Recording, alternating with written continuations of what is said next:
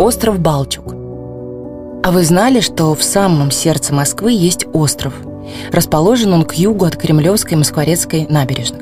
С высоты птичьего полета более всего он похож на упитанную гусеницу, свернувшуюся полукольцом. Носом гусеница утыкается в гигантскую статую Петра I, а хвост почти дотянулся до территории Новоспасского монастыря. Отсюда одинаково близко и до Кремля, и до Третьяковской галереи, и до храма Христа Спасителя, и до парка Зарядье. Ну, если, конечно, вы любите ходить пешком. Протяженность острова можно представить, если знать, что с большой земли на него перекинуты четыре крупных моста. Большой Каменный, Большой Москворецкий, Большой Устинский и Большой Краснохолмский. А еще он знаменит пешеходными мостиками – Патриаршим и Третьяковским, и Болотной набережной. Образовался остров при прокладке водоотводного канала.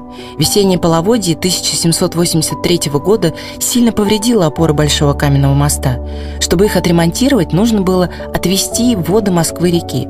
Так появилась полоска суши длиной 4,5 километра. Название Балчук неофициальное, но самое популярное. Из других, что на слуху, кремлевские, болотные, садовники.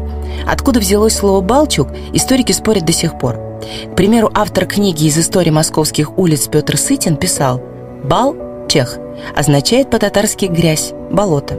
Краевед Сергей Романюк отмечал, что Балчук – это рыбный торг, привоз, базар – и базар тут действительно существовал. Кстати, торговавших на острове баб называли «балчужными», подразумевая их скверный характер и склонность к бранным словам. Надо сказать, что нынешний облик Балчуга ничего общего ни с рынком, ни с болотом не имеет. Сейчас это очень красивое место, в котором сплелись история и современность.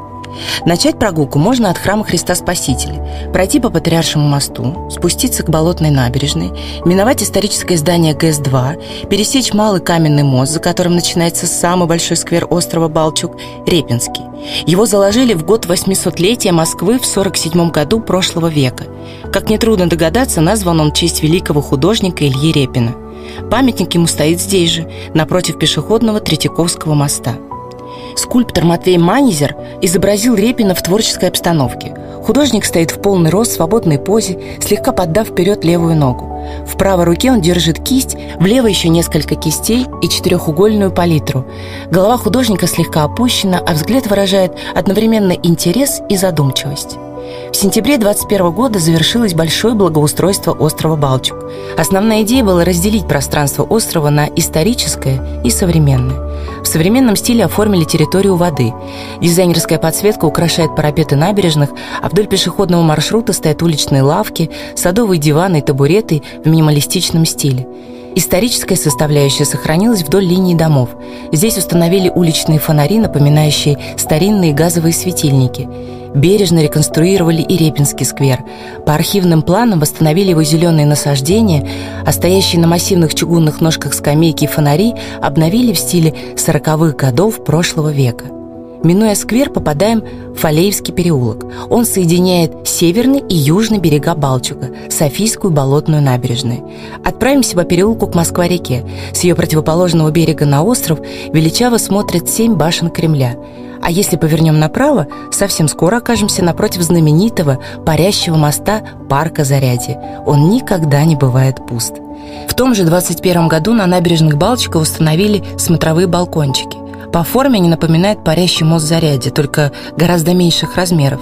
Это выдающаяся над водой полукруглая конструкция из металлокаркаса и архитектурного бетона. По периметру балкончика установлены надежные ограждения из прозрачного ударопрочного стекла. На раушских таких смотровых площадок две, на Софийской одна. Рядом с каждой установлены большие, в половину человеческого роста, гранитные плиты в виде объемного четырехугольника. На них изображены силуэты достопримечательностей, расположенные на другом берегу, а рядом надписи на двух языках – русском и английском. Они гласят «Парк Зарядье», «Воспитательный дом», «Кремль». С вами была актриса театра и кино Ольга Ломоносова. Приятного вам отдыха!